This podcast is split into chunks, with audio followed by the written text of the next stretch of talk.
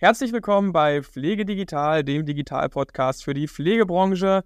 Heute mal wieder mit einer Tech Talk-Folge. Also in knapp 15 Minuten werde ich den lieben Marcel Schmidberger von Voice äh, hier zu seiner Lösung befragen. Die kam nämlich schon ganz schön oft mittlerweile über Dritte im Podcast vor. Also ich hatte verschiedene Träger, verschiedene Einrichtungen, die ja schon über Voice gesprochen haben, dass da gerade Pilotprojekte laufen, äh, dass sie die Lösung total klasse finden, weil sie eben wirklich mal ähm, Arbeit abnimmt. Aber Bevor es dahin geht, erstmal Hallo Marcel. Hallo Christoph, vielen Dank für die Einladung. Ja, sehr gerne. Bevor wir jetzt zu Voice kommen, magst du vielleicht mal ein paar Worte zu dir selbst sagen? Du bist eigentlich äh, Techie, ne? Genau, ich bin eigentlich Techie, äh, Marcel Schmidberger, habe Informatik studiert und ähm, hatte bis vor einer ganzen Weile gar nichts am, mit der Pflege am Hut ähm, und bin mit der Pflege in Kontakt gekommen, als mein Opa ins Pflegeheim gekommen ist und äh, habe so parallel zum Informatikstudium dann die Verknüpfung mit der Pflege gefunden.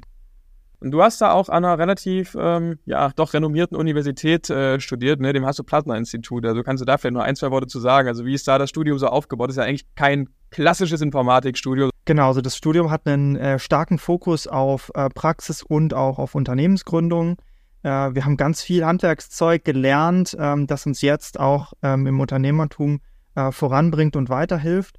Und man hat einfach gelernt, auszuprobieren, ähm, Projekte zu starten und das Leuten in die Hand zu geben und zu gucken, ähm, wie das ankommt und auf Basis von dem Feedback der Nutzerinnen und Nutzer in enger Zusammenarbeit weiterzuentwickeln. Du hast schon gesagt, dass du quasi aus familiären Gegebenheiten dann mit der Pflege in Kontakt kamst. Mhm. Magst du vielleicht mal ein bisschen was zur Gründungsgeschichte von Voice erzählen? Also wann hat das Ganze angefangen und wo steht ihr heute? Genau, angefangen hat das Ganze tatsächlich 2018, ähm, als äh? mein Opa ins Pflegeheim gekommen ist. Ähm, da war ich gerade im Abschluss von meinem Bachelor. Und ähm, hier ist eben aufgefallen, dass Pflegekräfte viel Zeit am Computer verbringen. Und als Informatiker ist man dann doch neugierig, was macht die Pflege am Computer okay. und warum vor allem dauert es so lange. Und wir sind dann mit den Pflegekräften ins Gespräch gekommen, haben herausgefunden, dass tatsächlich viel dokumentiert wird und ähm, dass tatsächlich ein Teil des Jobs ist, den die gar nicht so gern machen äh, sondern sie viel lieber Zeit mit den Menschen verbringen würden. Und ähm, so ist eben die Idee entstanden, dass wir Pflegekräfte bei der Dokumentation entlasten können, dass es wahrscheinlich viel einfacher und schneller geht, das einzusprechen. Und ähm, damit äh, haben wir Voice gegründet und sind eben im Rahmen von Universitätsprojekten und ähm, auch mit engen äh, Kunden und Partnern, die du jetzt im Podcast schon gehört hast, in die Entwicklung gegangen und haben das Schritt für Schritt weiterentwickelt zu dem, was es jetzt ist. Und ähm, wie darf man sich das vorstellen? Also ist das jetzt nur ein reines Sprachinterface, was dann an die mhm. bestehende Pflegedoku angebunden wird, oder habt ihr sogar eine eigene äh, Dokumentationssoftware noch im Hintergrund? Genau, also das ist äh, wichtig zu verstehen, dass Voice kein vollständiges Dokumentationssystem ist, sondern es ist ein sehr einfaches und intuitives Eingabeinstrument für bestehende elektronische Dokumentationssysteme. Das heißt, im ja. Hintergrund läuft dann sowas wie ein DAN, ein Connex, Vivendi, ein Sensor- und Optadata-System und mit Voice kann ich jetzt alles einsprechen. Ich kann zum Beispiel einsprechen, dass der Bewohner mehr Unterstützung brauchte bei der Morgenpflege, dass es ähm, abgeführt wurde, dass er 200 Milliliter Saft getrunken hat, dass er seine Medikamente genommen hat. Und unsere künstliche Intelligenz, die wir speziell für die Pflege entwickelt haben, die erkennt dann alles, was gesagt wurde und zeichnet die entsprechenden Leistungen ab, dokumentiert die Berichte und trinkt Protokolle etc. Und kommt das System auch gut, ich sage mal, mit einer undeutlichen Aussprache, mit Dialekten, mit Akzenten und so weiter klar? Genau, und das ist tatsächlich die Besonderheit äh, von Voice. Ähm, Im Hintergrund ist dann ein lernendes ähm, künstliche äh, eine lernende künstliche Intelligenz und die lernt von dem Einsprechen der Nutzerinnen und Nutzer mit. Das heißt, es kann sich an Dialekte anpassen, ähm, ob jetzt bei der Caritas Stuttgart im Schwäbischen, ähm, in, bei der Caritas München in Bayern, in Österreich ist es inzwischen auch im Einsatz oder natürlich auch bei Nicht-Muttersprachlern. Das System passt sich an die Sprechweise an. Und das ist eben das ganz Besondere, warum auch viele Pflegekräfte uns das Feedback geben, dass sie viel, viel besser verstanden werden, als zum Beispiel bei einer Siri ähm, oder ihrer Spracherkennung von ähm, äh, Alexa, ähm, weil das System sich an ihre Stimme anpasst. Ja, ist auf jeden Fall, äh, glaube ich, auch ein wichtiger Punkt, weil ich sag mal, wenn ich mich nur daran erinnere, wenn ich mit, mhm. ähm, ich sag mal, Einrichtungen aus Niederbayern oder sowas telefoniere, da habe ich ja schon ein Problem, das teilweise zu verstehen. also umso wichtiger, dass dann eure Software das versteht, weil die Daten, die natürlich dann dort eingesprochen werden und in die äh, Pflegedoku ähm, gepackt werden, das ist natürlich hochsensible Daten. Also wenn da Fehler passieren, äh, wäre das natürlich nicht gut, ne? Genau, aber das ist auch wichtig. Ähm, wenn eine Pflegekraft was eingesprochen hat, dann kann sie immer noch mal kontrollieren, ob das wirklich so richtig übernommen wurde. Das heißt, man spricht ein, bekommt dann angezeigt, was das System erkannt hat, also ein Trinkprotokoll, ein Bewegungsprotokoll äh, und zum Beispiel den Bericht. Und wenn da jetzt ein Fehler im Bericht sein sollte, dann kann ich den einfach nochmal korrigieren und ändern. Und ah ja, okay. ähm, dann bestätigt das die Pflegekraft und dann ist es im System. Ich habe ja am Anfang schon gesagt, dass ähm, auch einige Kollegen hier im Podcast, also auf Trägerseite, ähm, von Voice ein bisschen geschwärmt haben, also dass da die Pilotprojekte am Laufen sind. Ähm, kannst du kurz etwas zur Verbreitung von Voice jetzt schon sagen? Also in wie vielen Einrichtungen wird das mittlerweile schon so genutzt äh, und wie sind dort die Feedbacks? Genau, also Voice ist jetzt äh, in über 100 Einrichtungen deutschlandweit und inzwischen auch in Österreich im Einsatz.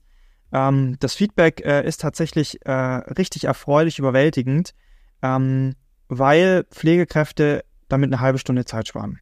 Ähm, die Dokumentation braucht nicht mehr so viel Zeit, weil man das Smartphone mobil dabei hat und immer einsprechen kann, was man dokumentieren möchte und nicht mehr zum Computer rennen muss und dadurch eben all das Kleine, was früher vergessen wurde, gleich erfasst werden kann. Und äh, das sorgt dann dafür, dass die Qualität in der Dokumentation steigt und dass eben die Pflegekräfte quasi vom ersten Tag eine Entlastung spüren. Und ähm, das freut mich tatsächlich sehr, dass das eben jetzt in den Pflegeeinrichtungen äh, Einhalt äh, findet. Wichtig ist natürlich dabei, dass das auch eine Umstellung ist. Also es ist eine große Umstellung vom Prozess und ähm, die klappt manchmal einfacher, manchmal ist es ein bisschen schwerer. Und ähm, da gibt es ein ganz gutes Beispiel von der Caritas in Berlin, die von Papierdokumentation umgestiegen sind direkt auf Voice. Und, die haben den ähm, PC quasi übersprungen. Die haben den PC komplett übersprungen. Das war total verrückt. Das hat richtig, richtig gut geklappt, weil die Pflegekräfte eben es gewohnt waren, zeitnah auf dem Papier zu dokumentieren. Das heißt, ähm, auf einmal war es jetzt nur noch statt der Kugelschreiber das Smartphone, statt dem Schreiben und dem Erziffern der Kollegen jetzt einfach das Einsprechen. Und es hat super geklappt. Ähm, schwieriger ist es zum Teil, wenn sich Pflegekräfte schon daran gewöhnt haben, dass man alles 13 Uhr nach der Schicht macht. Und ähm, das ist eben eine Umstellung von ihrem Ablauf, von ihrem Pflegeprozess. Ähm, das haben sie jetzt zehn Jahre so gemacht am Computer. Jetzt muss man es auf einmal anders machen. Das ist gar nicht so einfach. Ähm, aber wenn man da wirklich äh, die Pflegekräfte im Team unterstützt und auch das Pflegeteam an sich sich gegenseitig äh, dabei hilft, sich zu erinnern, äh, in diese Routine zu kommen, ähm, dann sehen wir Träger, bei denen es richtig, richtig gut klappt. Ja, super. Und ich meine, eine halbe Stunde äh, pro Person ist ja natürlich auch echt viel Zeit, wenn man es mal aufs Jahr rechnet. Ne? Also das äh, muss man schon so sagen. Auf jeden Fall. Und das ist eben Zeit, die jetzt frei wird für das, was bisher zu kurz gekommen ist, äh, wofür immer zu wenig Zeit war. So kleine Sachen mit den Bewohnern, und dann ist auch der Arbeitsablauf für die Pflegekräfte ein bisschen entspannter, wenn man weiß, ich muss nicht nachher noch alles dokumentieren, sondern wenn ich mit der Pflege durch bin, dann ist die Doku auch durch und dann ist eigentlich nach der Schichtübergabe alles erledigt. 2018 hm. habt ihr angefangen, das heißt mhm. mittlerweile auch schon fünf Jahre, ja, also doch ein ganz, ganz schöner Zeitraum, in dem ihr da schon entwickelt. Ähm, 100 Einrichtungen habt ihr mittlerweile schon äh, dort mhm. Was waren denn eure größten Herausforderungen und damit zusammenhängt die größten Learnings auf diesem Weg? Also ich kann mir vorstellen, dass da einige, ja, ich sag mal, schwierige Punkte gab. Allein schon die Anbindung an die bestehenden Pflegedokumentationsanbieter hat ja nicht jeder eine offene äh, Schnittstelle, wie zum Beispiel Connex Vivendi zum Beispiel. Aber auch, ja, Akzeptanzprobleme äh, auf Seiten der Einrichtungen. Also was würdest du sagen, was waren da so auf dem Weg eure größten Herausforderungen, die ihr meistern musstet? Ähm, es waren eigentlich zwei Herausforderungen, hast du schon angesprochen. Äh, das eine ist die Schnittstelle, ähm, dazu später mehr. Äh, das andere ist tatsächlich die Spracherkennung, weil die muss richtig, okay. richtig gut sein. Ähm, die muss tatsächlich ähm, mit Hintergrundgeräuschen in der Pflege klarkommen. Die muss ähm, mit wirklich vielen verschiedenen Dialekten klarkommen und die muss so gut sein, dass Pflegekräfte nicht viel korrigieren müssen. Weil auch wenn man es viel schneller einspricht und dann ein, zwei Worte korrigiert, für Pflegekräfte fühlt sich das dann oft so ein bisschen anstrengend und nach mehr Arbeit an, weil sie dann ja korrigieren müssen. Und deswegen ist für uns extrem wichtig, dass die Spracherkennung exzellent ist und es da nicht zu Fehlern kommt. Das haben wir jetzt im letzten Jahr ähm, deutlich verbessern können und es sieht einfach, also es, man sieht es an der Nutzung und an der Akzeptanz, dass die äh, gute Spracherkennung, die wir inzwischen haben, die Projekte extrem beflügelt. Und ähm, der zweite Aspekt ist die äh, Schnittstelle äh, und tatsächlich auch ähm, eine andere Anforderung an Dokumentation, die Pflegekräfte auf einmal haben. Äh, komischerweise ist es so, sobald es auf dem Handy ist, erwarten die Leute, dass es wie bei WhatsApp alles immer sofort da ist. Nachrichten sofort ja. da sind, Berichte sofort geladen sind. Und das ist gar nicht so einfach, wenn man Daten für knapp 100 Bewohner in einer Einrichtung konstant aktualisieren muss und die Pflegekraft auf dem anderen Handy nebenan eine Maßnahme abzeichnet und man jetzt erwartet, dass die auf meinem Handy auch verschwindet. Und da stößt man an ganz viele technische Herausforderungen. Einerseits eben die Serverinfrastruktur, die bei manchen Pflegeträgern das vielleicht einfach nicht gewohnt ist, dass da jetzt noch hunderte Handys dazukommen, die die ganze Zeit Daten laden müssen. Ja, ich glaube auch, äh, in vielen Einrichtungen ist ja auch noch on-premise das alles dort gehostet. Also dass also wirklich der, der, der, der Server noch am Standort steht und ich glaube, das Thema Cloud ist da noch nicht so weit verbreitet. Ähm, sehen wir tatsächlich immer mehr. Also ähm, größere Träger, die mehr als einen Standort haben, haben das in der Regel in, einer, in einem eigenen Rechenzentrum aber nicht in jeder Einrichtung ein eigenes, sondern das zentral. Ähm, aber man sieht auch tatsächlich, dass die ganze Branche sich Richtung Cloud bewegt.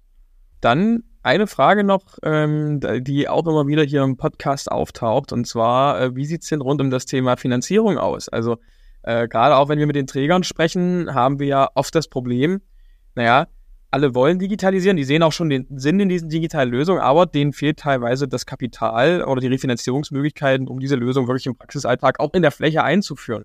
Ähm, kannst du uns ein bisschen was zu eurem Preismodell erzählen? Also wo, also wie viel kostet? Äh, Gibt es da verschiedene Bestandteile? Ist es ein Einmalkauf oder ist es eine Subskription? Ähm, erzähl mal. Genau, so wir wollen natürlich unsere Kundinnen und Kunden das so einfach machen wie möglich. Deswegen gibt es bei uns keine einmaligen Kosten am Anfang. Ähm, dass wir eine ganz geringe Barriere haben. Und dann läuft das Ganze so ein bisschen wie ein Netflix-Abo. Ähm, jede Pflegekraft hat einen Voice-Account und äh, jede Lizenz äh, kostet, je nachdem, wie viele Lizenzen natürlich eingesetzt werden, ähm, zwischen 10 und 7 Euro. Und ähm, das eben monatlich. Und ähm, das ist natürlich eine Investition, die man als Pflegeträger schaffen muss. Äh, man muss sich aber auch überlegen, dass eine Pflegekraft am Tag eine halbe Stunde damit spart ähm, das heißt, eigentlich am ersten Tag haben sich die sieben Euro wieder äh, refinanziert. Und neben der Zeitersparnis und der daraus resultierenden Qualitätserhöhung in der Pflege hat man als Träger natürlich noch ganz viele andere Benefits.